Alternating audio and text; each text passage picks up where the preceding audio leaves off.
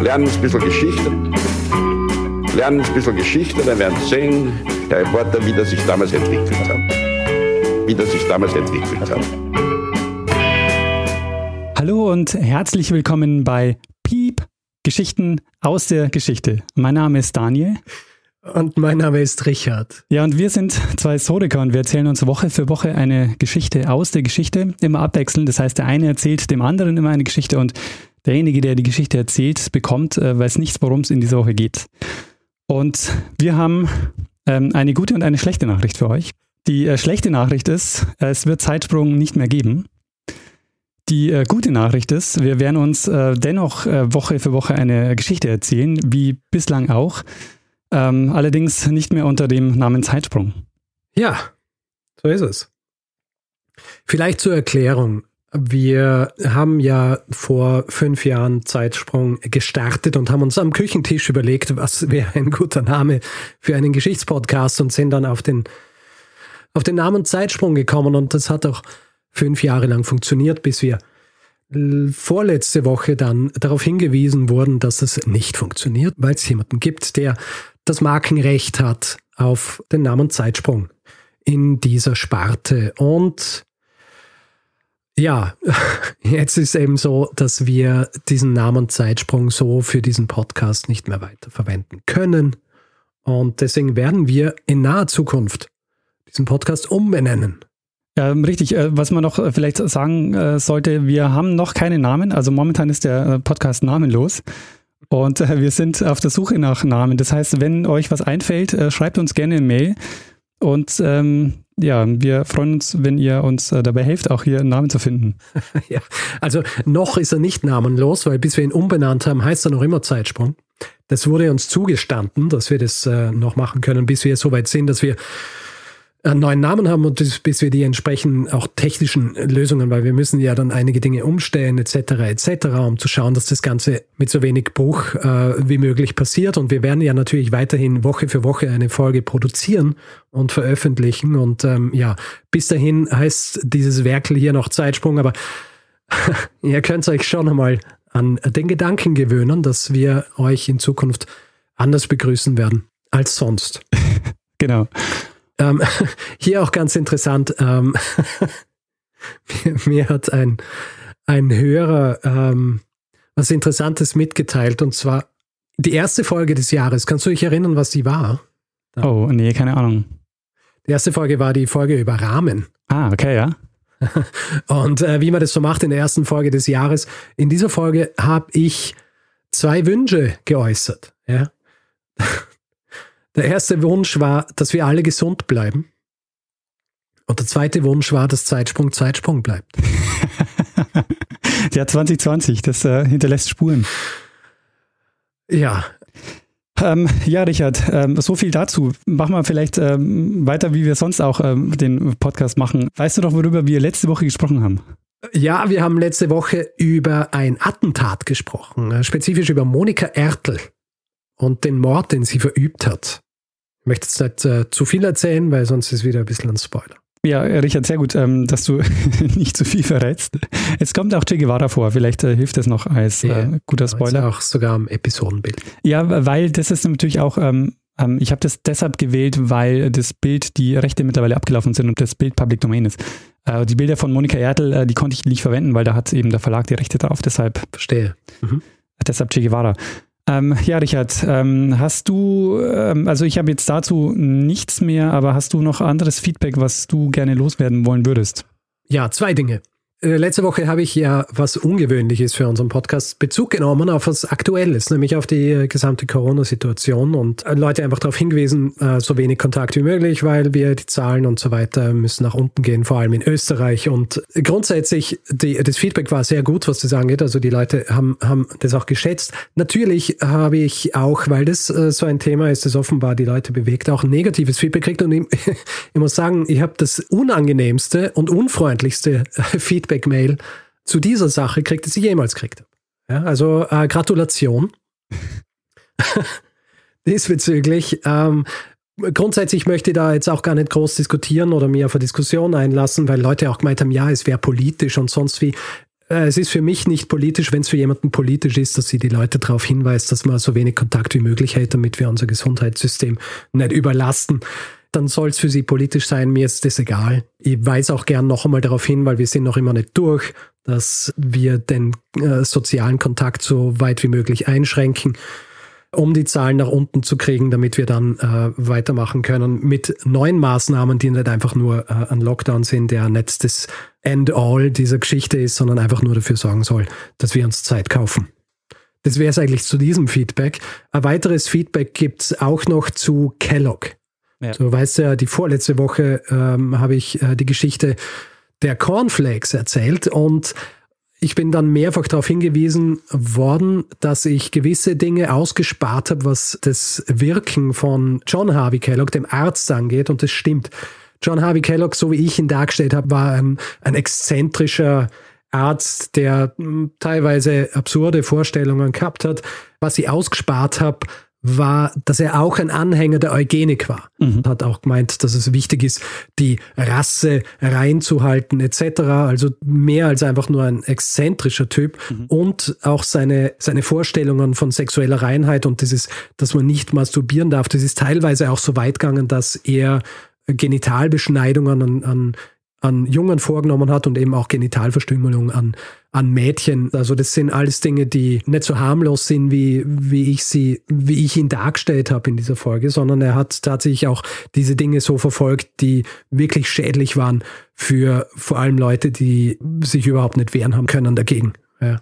Er war nicht einfach nur der Weirdo, der ähm, Cornflakes erfunden hat, sondern der hat schon auch sehr negativ gewirkt teilweise. Vielleicht auch noch interessant, weil er gesagt hat, er, er war Mitglied einer Religionsgemeinschaft. Aus dieser Religionsgemeinschaft ist er unter anderem auch wegen dieser Dinge dann schlussendlich ausgeschlossen worden. Und diese Religionsgemeinschaft habe ich in dieser Folge die ganze Zeit als Sieben-Tage-Adventisten äh, bezeichnet. Bin darauf hingewiesen worden, dass sie tatsächlich siebenten Tags-Adventisten heißen, weil sie nach der biblischen Zählung den siebenten Tag frei halten, also dass das der heilige Tag ist und das ist der Samstag. Ja. Mhm. Also ja. So viel noch zu diesem Feedback. Sehr gut. ähm, ja, diesmal ein bisschen mehr Vorlauf als sonst, aber dennoch ähm, würde ich sagen, Richard, ähm, bist diese Woche wieder du dran mit der Geschichte. Ja, es Und, ist eine kurze Geschichte. Ja? Also es gleicht sich aus. Alles klar, sehr gut. Ich äh, bin gespannt, worum es geht. Ich ähm, habe auf Twitter schon ein paar Hinweise gefunden. Ich ähm, vermute, es geht ins Hochmittelalter. Ähm, sehr gut, Daniel. Bin froh, dass du dir meinen Twitter-Account genau anschaust. also ja, wir springen nicht ins 20., auch nicht ins 19., nicht einmal ins 18. Jahrhundert. Äh, wir werden im Zuge dieser Folge über eine Katastrophe sprechen, die sich allerdings im Jahr 1184 zugetragen hat. Im Jahr 1184 und zwar im Heiligen Römischen Reich. Mhm. Es ist eine Katastrophe, die nicht so bekannt ist, aber wer schon einmal von ihr gehört hat, der vergisst sie nicht. Weil sie, hm, wie soll ich sagen, recht spezifisch ist. Mhm. Jetzt bin ich gespannt. Äh, bevor wir aber direkt zu dieser Katastrophe kommen, müssen wir, wie so oft, mhm. uns ein bisschen genauer anschauen, wie es überhaupt zu dieser Katastrophe kommen hat können. Im Zentrum der Vorgeschichte zu dieser Katastrophe sind drei Männer. Zuerst einmal der Landgraf Ludwig III. von Thüringen, mhm. dann Erzbischof Konrad von Wittelsbach, auch bekannt als Konrad I. von Mainz, mhm. und äh, König Heinrich VI., der Sohn des regierenden Kaisers Friedrichs I., den man auch als äh, Barbarossa kennt. Mhm. Jetzt ist so, der Landgraf Ludwig und der Erzbischof Konrad, die haben ein Problem miteinander. ja? Und wie so oft zu jener Zeit geht dieses Problem bzw. diese Auseinandersetzung, die sie haben, um Territorien. Ja, es geht um Land. Also Landdispute zu dieser Zeit, vor allem eben zwischen Landgrafen, Herzögen, Erzbischöfen etc., die waren so ein bisschen an der Tagesordnung. Und hier kommen wir jetzt wahrscheinlich auch zu diesem Punkt, der dich drauf geführt hat, dass ich was übers Hochmittelalter mache. Es ist nämlich so, ich habe mir eine Karte angeschaut des Heiligen Römischen Reichs zu dieser Zeit und habe zu diesem Behuf wieder mal den Putzke abgestaubt. Mhm. Ja? Äh, wie es heißt, Atlas und Chronik zur Weltgeschichte und habe mir habe mir die Karte des Heiligen Römischen Reichs zu dieser Zeit angeschaut und es ist ein, ein veritabler Flickenteppich, mhm. ja, der aus äh, unterschiedlichen Herzogtümern und Grafschaften, Königreichen und Bistümern besteht. Und da ist es natürlich nicht verwunderlich, dass ähm, sich die Leute streiten. Auch wenn es äh, noch so kleine Stücke dieses großen Kuchens sind, um den sie sich streiten. Und bei diesen beiden Herren, also dem Erzbischof Konrad und äh, dem Landgraf Ludwig, ging es auch um so eine Sache. Stein des Anstoßes des Ganzen. Und äh, jetzt wohl ein bisschen wortwörtlicher als sonst, wenn man diese Phrase verwendet. Stein des Anstoßes war die Grundsteinlegung einer Burg. Und zwar im Jahr 1180. Mhm. Die Burg, um die es ging, war die Burg Heiligenberg bzw. Heiligenburg. Ah, kann man so ein bisschen austauschen.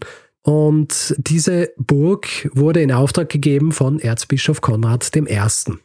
Der Standort dieser Burg war auf einem strategisch gut gelegenen Hügel ganz in der Nähe der Stadt Kassel. Und diese Stadt Kassel lag ganz nahe an den Territorien des Landgrafen Ludwigs III. Von Thüringen. Mhm.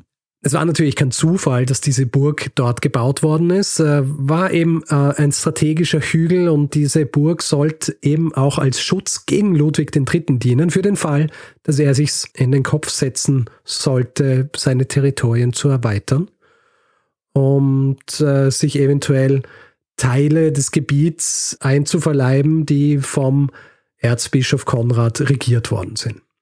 Für Ludwig III natürlich ein Affront, dass, dieser, dass diese Burg jetzt dort gebaut wird. Und das ist eben Start eines Streits, einer Auseinandersetzung zwischen den beiden, die sich mehrere Jahre hinziehen soll. Und irgendwann wird klar, es muss was gemacht werden. Ja, es braucht einen Streitschlichter in dieser Geschichte. Allerdings hat der Kaiser Barbarossa so ein bisschen ein Problem, weil äh, Konrad war sein Erzkanzler und Ludwig III. war sein Neffe und absolut kaisertreu. Da war es schwierig für ihn, hier irgendwie Mediator zu spielen. Also lässt er den dritten Mann, den ich vorher erwähnt habe, Mediator spielen. Heinrich, seinen zu diesem Zeitpunkt 19-jährigen Sohn. Dieser Heinrich, es war nicht so, dass er jetzt so viel Zeit gehabt hätte, dass er sich mit solchen Dingen auseinandersetzen kann. Er war selber beschäftigt. Zu jener Zeit nämlich hatte er sich bereit gemacht äh, für einen Feldzug und zwar nach Polen. In Polen hat er auch wieder so ein bisschen Streitschlichter spielen müssen. Es hat dort nämlich auch einen Zwist gegeben, und zwar innerhalb einer Familie. Großherzog Mieszko hat sich mit seinem Bruder Kasimir II. verstritten, der ihn nach Aufständen kleinpolnischer Magnaten, die Mieszko mit hohen Steuern vergrault hat, vom Seniorthron gestoßen hat. Heinrichs Aufgabe wäre hier gewesen oder war hier, dass er nach Polen geht, um diesen Streit beizulegen, beziehungsweise um Mieszko zur Seite zu stehen. Mhm.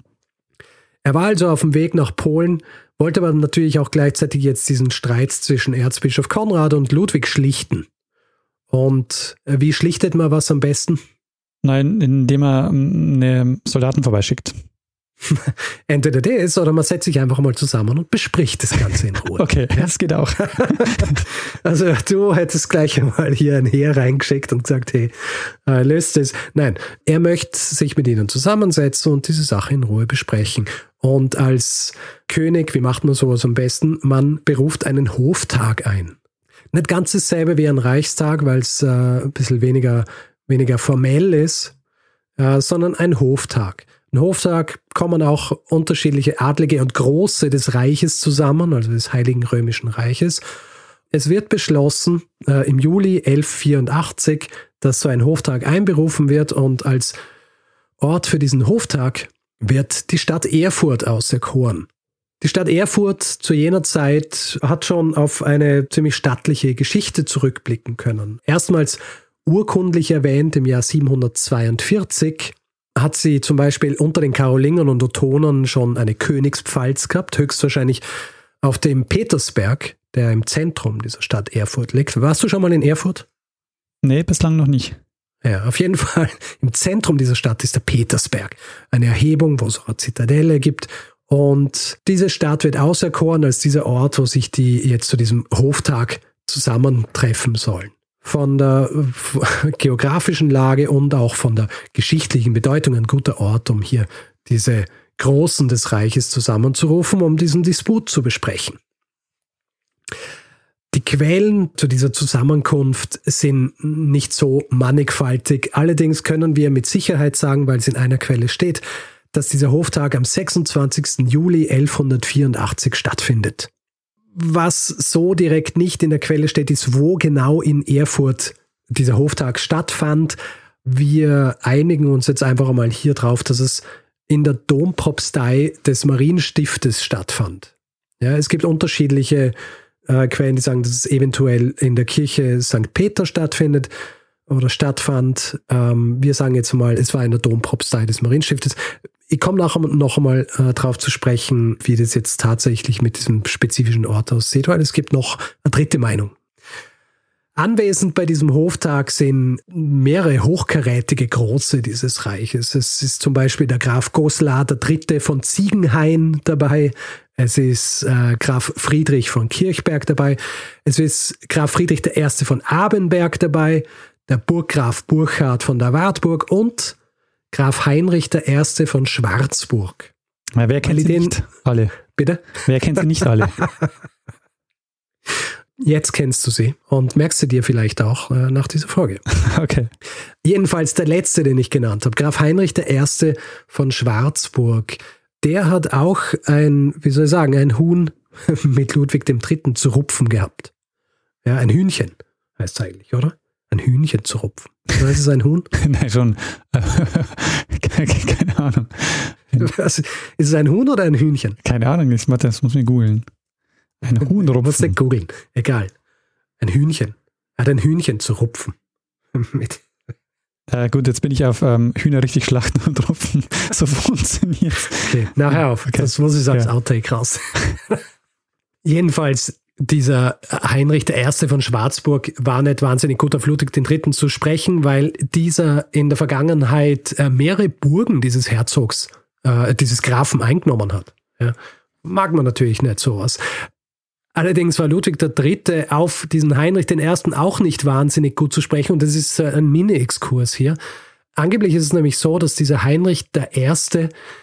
in der Hochzeitsnacht Ludwigs III. ihm ein Manuskript gestohlen hat. Ja, und zwar ein Manuskript für den Aeneas-Roman. Und ich weiß nicht, ob du den kennst, aber der Aeneas-Roman ist, ist eine Bearbeitung des französischen Roman d'Aeneas verfasst von einem gewissen Heinrich von Weldecke und ist ein wichtiges Werk. Ja. Es gilt heutzutage als der erste deutschsprachige höfische Roman des Mittelalters. Ah. Und dieser Heinrich entwendet in der Hochzeitsnacht des äh, Ludwig äh, III. dieses Manuskript. Mhm. Dieses Manuskript ist unfertig zu diesem Zeitpunkt und der Autor kriegt es erst Jahre später wieder zurück, um es äh, vollenden zu können. Also äh, böses Blut zwischen diesen beiden auch, ja, also nicht nur zwischen Ludwig und Konrad, sondern auch zwischen diesem Heinrich und dem Ludwig. Und bei diesem Hoftag sind neben diesen Leuten auch viele andere Adlige dabei, was auch ein bisschen damit zu tun gehabt hat, dass eine grundsätzliche Frage war, die hier besprochen worden ist, nämlich wer regiert hier in dieser Gegend? Ja? Ist, es, ist es ein Geistlicher, Herrscher, so wie der Konrad, der ein Erzbischof war, oder ist ein weltlicher, so wie es äh, Ludwig III. war. Und die Anwesenden haben sich erwartet, dass im Zuge dieses Hoftags auch diese Frage geklärt wird. Deswegen waren auch so viele dabei. Also insgesamt waren wahrscheinlich über 100 Adlige dabei bei diesem Hoftag, die sich zusammengefunden haben in Erfurt, um diese Sache zu besprechen. Mhm. Sie besprechen das Ganze im zweiten Stock dieser Dompropstei. Und bevor ich jetzt weiter rede, muss ich einen ein bisschen größeren Exkurs machen. Wie, warte mal, du, du bist doch gerade in einem Exkurs, oder? Nein, nein. Okay. Der Exkurs war das mit dem Aeneas-Roman. Bin schon wieder zurück bei der Geschichte. Alles klar. Da ich, du, es, geht, es geht noch um eine Katastrophe, oder? Die kommt noch. Es geht noch um die Katastrophe. Und wenn ich jetzt zum nächsten Exkurs komme, ja. dann hast du vielleicht schon eine Ahnung, um was für eine Katastrophe es sich handeln könnte. Alles klar. Also bevor wir jetzt hier weiterschauen, was als nächstes passiert bei diesem Hoftag, müssen wir über etwas sprechen, das wir im Detail in diesem Podcast noch nie wirklich besprochen haben. Was aber für den Verlauf dieser Geschichte von, wie soll ich sagen, eminenter Wichtigkeit sein wird. Und zwar müssen wir über, über den Klogang reden. Ja? spezifischer über den Klogang im Mittelalter. Ah, sehr gut.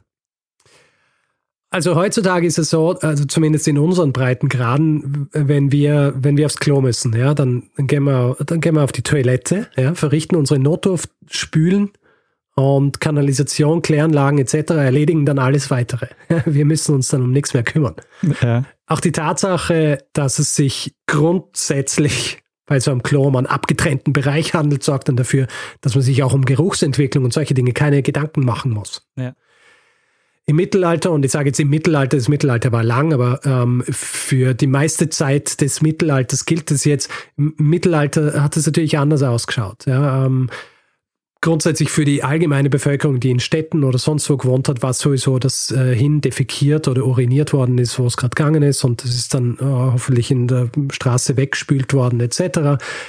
Bei Burgen beziehungsweise burgähnlichen Komplexen war es so, dass die Notdurft über eine ganz bestimmte Art und Weise verrichtet worden ist. Und zwar war es so, dass in den Wänden dieser Gebäude Löcher waren, wo man einfach rausuriniert oder gekotet hat. Also unterschiedliche Bauweisen natürlich, also hat sich auch verändert über die Jahrhunderte, weil ich ja gesagt habe, das Mittelalter ist lang, da äh, entwickeln sich natürlich auch Dinge, aber grundsätzlich kannst du dir vorstellen, du hast eine Burg und du hast irgendwo in der Mauer dieser Burg eine Öffnung und aus dieser Öffnung kommt dann eben Kot und Urin, wenn die Leute das loswerden müssen. Äh, Aber wenn du, warte mal, das ja. heißt, wenn ich ähm, so im Mittelalter an so einer Burg vorbeigegangen bin, kann es sein, dass wenn ich hochgeguckt habe, da gerade mir ähm, so ein blanker Arsch entgegenkam, der ähm, gerade Notdurft, äh, Notdurft verrichtet. Das ist gut möglich. Es hat auch die sogenannten Aborterker gegeben. Das mhm. heißt, wenn du heutzutage an Burgen vorbeigehst und du siehst so einen Erker, dann hast du zwei Möglichkeiten. Entweder ist es ein Erker, wo dann ähm, Waffen und so weiter drin waren, von deren aus geschossen worden ist, um die Burg zu verteidigen, oder es war ein Aborterker. Weil die Leute sind aufs Klo gegangen, das ist runtergefallen und ist dann in einem Graben, beziehungsweise in einem Burggraben zum Beispiel gelandet. Teilweise, wenn dort Wasser und so weiter war, ist es einfach weggespült worden. Ansonsten ist es einfach hier so versickert.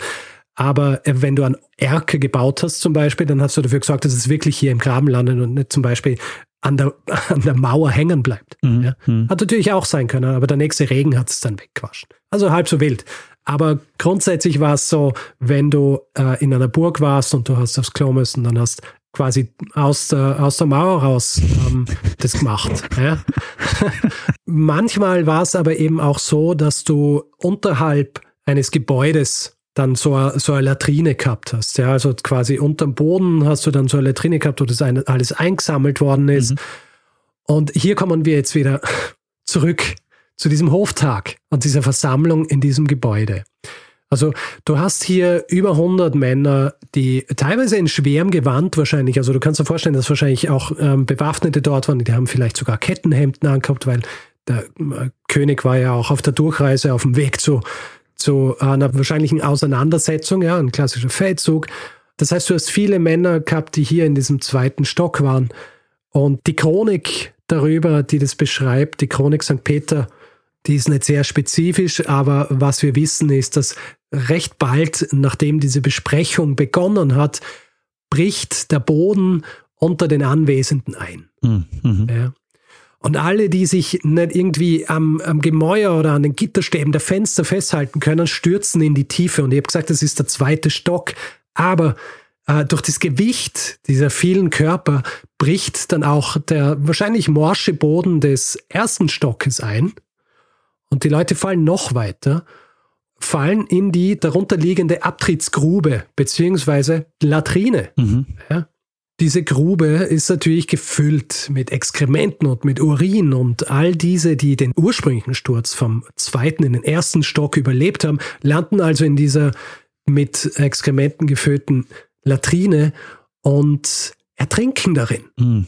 Äh, es klingt jetzt auch irgendwie so ähm, lustig, aber es ist, wenn du dir vorstellst, dass du von einem Moment im anderen in so einer Grube landest, die gefüllt ist mit Kot ja. und du um dein Leben ringen musst, ist es nicht lustig. Ja. Es wird in der Quelle nicht genau angeben, wie viele Leute gestorben sind. Es gibt Quellen, die sagen, es sind 60. Es ist äh, aber sehr wahrscheinlich, dass es mehr als 100 Leute waren, die dann tatsächlich in dieser Grube ertrunken sind. Das war ja eine riesige Grube. Also wenn da so viele Leute auch Naja, weißt du, wenn es ein großes Gebäude ist, naja, je mehr Leute sind, desto schwieriger ist wahrscheinlich auch irgendwie wieder rauszukommen. Ja. ja. Also wenn die alle gemeinsam hier in, in diese Grube stürzen und jeder versucht irgendwie rauszukommen, dann ist es eher schlechter für die, für die äh, Wahrscheinlichkeit, dass sie überleben, als besser. Auf jeden Fall, im Zuge dieser Katastrophe sterben wahrscheinlich über 100 Adlige der Gegend.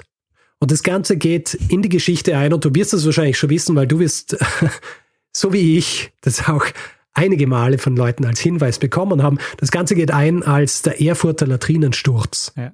Du hast es wahrscheinlich schon früher gewusst, um was also, es sich handelt. Ich habe ich es gewusst, äh, in dem Moment, wo du das Wort Latrine genannt hast. Aber äh, du hast es sehr, wirklich sehr, sehr geschickt gemacht. Du hast die Einleitung so lang, äh, so lang hingezogen, dass ich äh, dass ich es echt sehr, sehr spät erst gecheckt habe. Du fragst dich jetzt natürlich, gut, äh, es sind all diese Leute in diese Latrine gestürzt. Was ist mit Ludwig dem Dritten? Was ist mit Konrad dem Ersten? Was ist mit Heinrich dem Sechsten? Ja. Dem König. Ja. Und es überleben alle drei.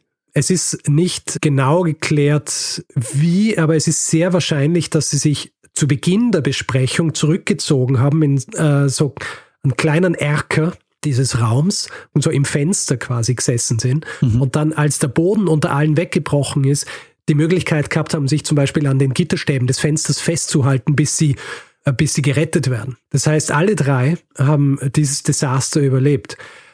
Es ist allerdings nicht vermerkt in den Quellen, was jetzt aus dem ursprünglichen Disput worden ist zwischen den beiden. Ja, also wir wissen nicht, inwieweit sich das gelegt hat oder ob vielleicht der Schreck dieser ganzen Geschichte dafür gesorgt hat, dass sie so gesagt haben, ja gut, vielleicht lassen wir unseren Streit sein, weil es gibt größere Probleme, weil wir hätten hier auch sterben können. Ja. Hier äh, runterstürzen in diese, in diese Latrine. Das war ein Zeichen. Ich meine, vielleicht haben sie auch deshalb überlebt, weil sie die, äh, die Versammlung schon früher verlassen haben, äh, um Golf spielen zu gehen. Golf spielen? Golf hat es zu diesem Zeitpunkt noch nicht gegeben, Daniel. Das solltest du seit meiner Geschichte wissen. ich ja? weiß schon, ja. Die, die, ich über Morris gemacht habe. Aber nicht viel später. Ich meine, in Schottland hat es äh, ein paar Jahrhunderte später dann gegeben. Ja. Aber ja, nein, äh, die, also so wie es äh, vermerkt ist, ist sehr wahrscheinlich, dass sie sich tatsächlich entfernt haben vom Rest der Männer und ähm, einfach so am Rand dieses Raumes waren, dass sie die Möglichkeit gehabt haben, sich festzuhalten. Ich meine, es ist auch sehr gut, dass Heinrich nicht gestorben ist, weil Heinrich, obwohl er zu diesem Zeitpunkt noch König ist, sollte dann äh, sechs Jahre später zum Kaiser des Reiches werden, mhm. ja, nachdem sein Vater Barbarossa stirbt. Vielleicht hier noch was Tragikomisches. Ich habe von Heinrich von Schwarzburg gesprochen. Das war derjenige, der dieses Manuskript gestohlen hat, ja, von, äh, von Ludwig III.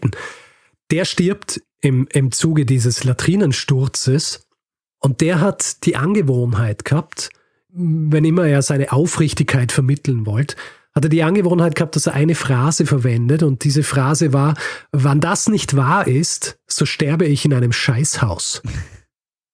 Und er ist tatsächlich in einem Scheißhaus ah, gestorben. Verstehe. Das ist, ähm, würde ich sagen, eine gute Geschichte, oder? Eine gute Anekdote? Ja, äh, ich, äh, ich hoffe, dass es wahr ist, weil es, ähm, es passt so gut. Hm.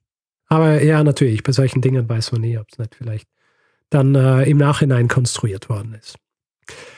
Weil ich vorhin gesagt habe, der Ort des Geschehens, also wir wissen, dass es in Erfurt stattgefunden hat, aber die Quellen schweigen sich aus darüber, welches Gebäude es genau war. Hinweise gibt es eben, dass es die Dompropstei war. Es gibt auch Vermutungen, dass es die Kirche zu St. Peter war. Ähm, eine weitere Vermutung ist, dass es vielleicht das sogenannte krumme Haus war auf dem äh, Severi-Hügel und dieses krumme Haus war der, der Bischofshof. Könnte sein, dass es dieser Bischofshof war. Mal schauen. Also nicht mal schauen. mal schauen. Wir werden es nicht rausfinden. Was, was nächste Woche die News äh, so bringen. mal schauen, was das Feedback gibt zu dieser ja. Folge. Ja. Weil ich vorhin gesagt habe, du hast diesen Hinweis wahrscheinlich auch gekriegt. Wie oft hast du diesen Hinweis gekriegt? Äh, lass mir mal kurz nachschauen. Mhm. Ähm, Latrinensturz. Ich habe ihn nur einmal bekommen. Nur einmal?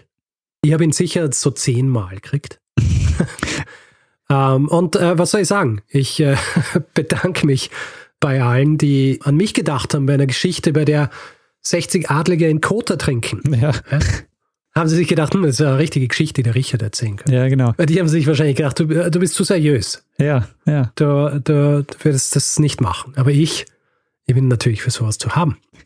Und äh, deswegen, ja, das war, Daniel, das war die Geschichte des Erfurter Latrinensturzes, wo durch einen unglücklichen Zufall mindestens 60 Adlige der Region in, äh, in Kot ertrinken mussten. Sehr äh, spannende Geschichte, Richard, ähm, bei der man ja aufpassen muss, weil ähm, also der, die erste ähm, Reaktion wäre jetzt wahrscheinlich, dass man, ähm, dass man irgendwie lacht darüber, aber es ist natürlich ähm, letztendlich eine Katastrophe, bei der sehr viele Menschen gestorben sind. Und was ich, was ich spannend finde bei der Geschichte ist, äh, du hast jetzt schon ein bisschen über, über die Quellen gesprochen, dass man zum Beispiel nicht mehr genau weiß, wo das tatsächlich äh, war. Also man weiß nicht mal mehr das Gebäude. Ja. Und äh, das, das kommt ja mehr aus der Gegenwart komisch vor. Das, das ist so ein wichtiges Ereignis gewesen und dann weiß man nicht mal mehr, wo das war. Naja, ich meine, du musst ja auch in Erinnerung rufen, so Chroniken dieser Zeit, ja. Also oft hast du, hast du so eine Chronik, da siehst du, was ist in einem Jahr passiert. Mhm. Ja.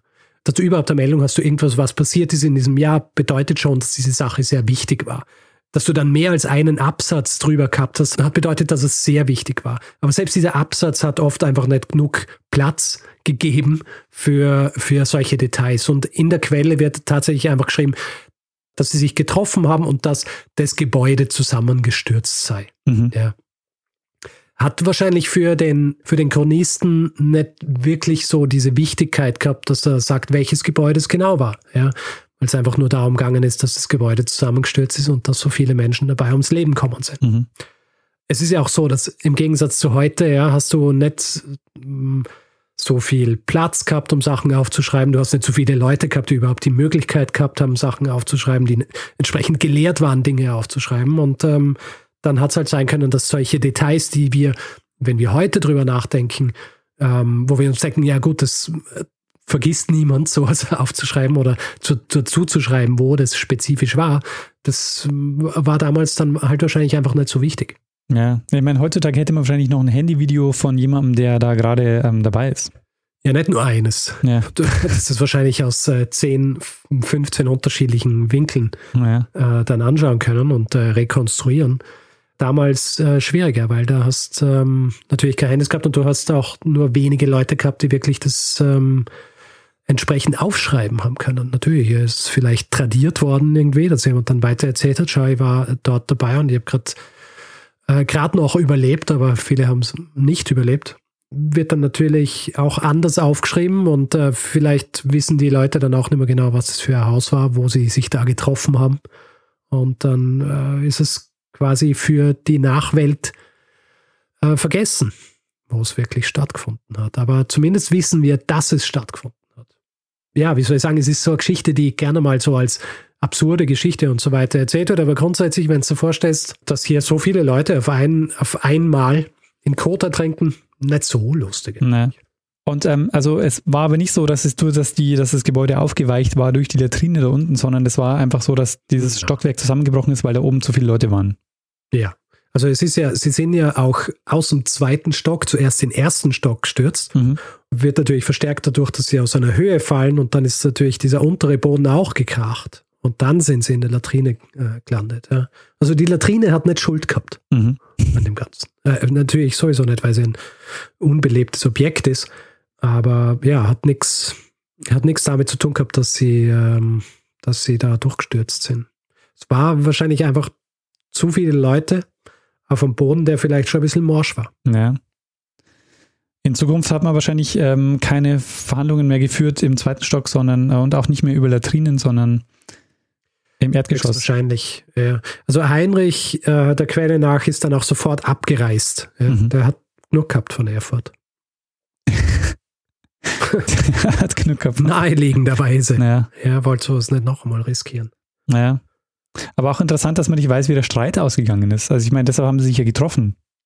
Ja, es ist ja interessant. Wir wissen wahrscheinlich am meisten über diesen Streit wegen dieses Vorfalls. Mhm. Äh, weil solche Dinge, weil ich ja gesagt habe, die, die also Dispute über Ländereien und so weiter, das war an der Tagesordnung zu jener Zeit. Das heißt, ähm, das, was wirklich so wichtig war, dass es dann ein Chronist aufschreibt, da hat schon was Spezifisches gebraucht. Und äh, ich denke in diesem Zusammenhang war das eben der Vorfall dieses Latrinensturzes, dass wir überhaupt über diesen Disput zwischen den beiden ähm, so, so genau Bescheid wissen. Ja. Also es ist nicht einmal ganz klar, ob es wirklich nur um diese Burg ging oder ob es vielleicht auch um die Stadt Erfurt ging. Also in anderen äh, Texten, die ich gelesen habe, wird es auch so beschrieben, dass es hier um die Vormachtstellung Ludwigs oder Konrads in der Stadt Erfurt ging. Das heißt, äh, es ist nicht einmal das ganz klar, ob das wirklich der Bau dieser Burg war, das dafür gesorgt hat, dass ein Disput zwischen diesen beiden stattgefunden hat.